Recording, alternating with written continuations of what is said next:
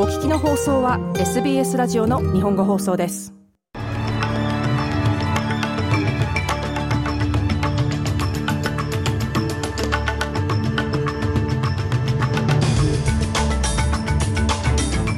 イスラエル軍がガザ南部のハンユニスにある最大の病院に突入しました。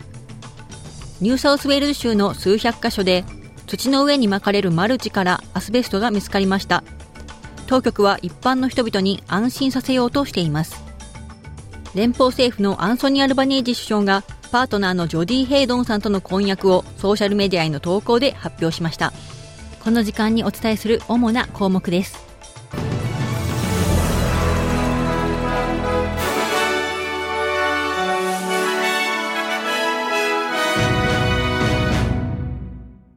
では最初の項目です。イスラエル軍がガザ南部のハンユニスにある最大の病院、ナセル病院に突入しました。イスラエル軍によりますと、これはハマスによって捕らえられた人質の遺体を探す限定的な作戦だということです。また、この木曜日の突入は、軍がナセル病院に避難していた数千人の人々を退避させようとした日の翌日でした。ニューサウスウェールズ州の数百カ所で土の上に撒かれるマルチからアスベストが見つかりました。当局は一般の人々にアスベストへの暴露について安心させようとしています。州のペニー・シャープ環境相は、州内のどこの土地にもアスベストは存在していないはずだと述べ、捜査が開始されました。シャープ環境相は環境保護当局、 SafeWork、またその他の機関と緊密に連携し、また政府横断的な作業部会も設立したと述べました。これに先立ち、州政府のクリス・ミンズ州首相は、当局は依然としてこの問題の範囲の理解に努めているところだということを認めていました。汚染の可能性のある場所が数百箇所特定されているということです。しかし、環境保護当局のトニー・チャペルチーフエグゼクティブオフィサーは、汚染されたマルチにさらされることからのリスクは小さいことを人々は理解すべきだと述べています。New South Wales Health um, advised very clearly that bonded asbestos, if undisturbed, does not present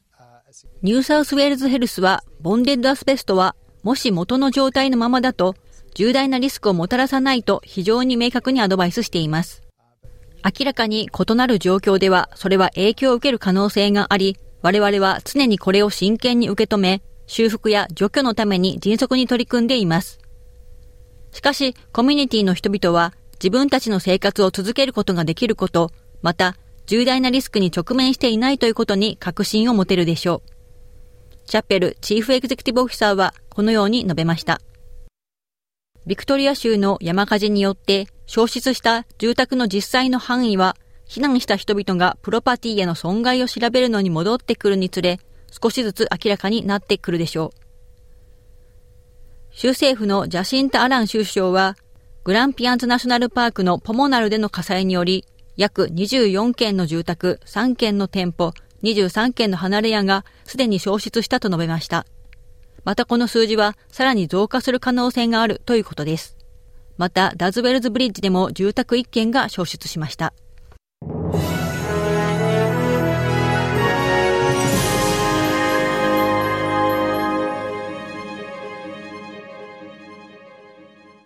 お聞きの放送は SBS ラジオの日本語放送です。週刊ニュースラップを続けます。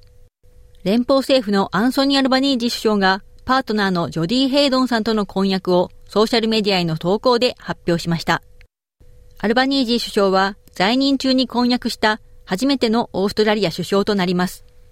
二人は2020年にメルボルンのイベントで出会い、二人ともが NRL のチームのサウスシドニーラビトーのファンであることがつながるきっかけになったということです。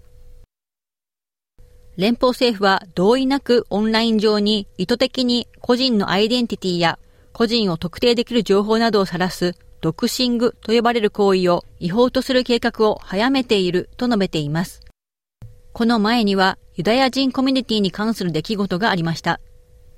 あるプライベートの WhatsApp グループのメンバーだったユダヤ人のヘリテージを持つ著名人数百人が名前、写真、ソーシャルメディアのアカウントをパレスチナ支持者によりオンラインで公開されたとしています。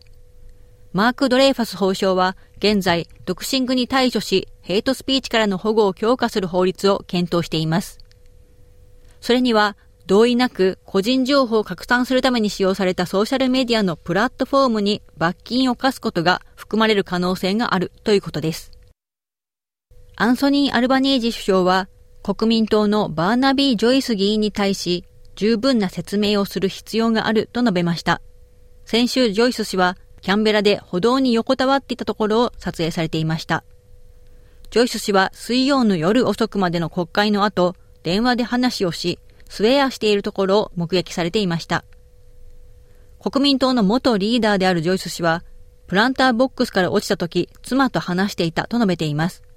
ジョイス氏はチャンネル7に対し、起こったことを後悔していると話しています。世界水泳選手権でオーストラリアのサム・ウィリアムソンがドーハで50メートル平泳ぎの史上4番目のタイムで泳ぎ、この大会でのオーストラリアの最初の金メダルを獲得しました。オーストラリア代表チームドルフィンズが今週水曜日に4つのメダルを獲得しました。オーストラリアチームは800メートル自由形で銀メダル、200メートル自由形で銅メダル、混合400メートルメドレーリレーで銀メダルを獲得しました。サム・ウィリアムソンは勝利の後このように述べています。Yeah, I'm, um, really lost for words, I think. You know, 18 months ago I watched this race from the couch at home. 本当に言葉を失っています。18ヶ月前、このレースを自宅のカウチから見ていました。昨年の世界選手権では第8レーンでした。ですので、これらの選手たちとレースできるチャンスを得られることだけでも、彼らは私のヒーローたちですから、とても特別なことです。ウィリアムソンはこのように述べました。以上、SBS 日本語放送週刊ニュースラップでした。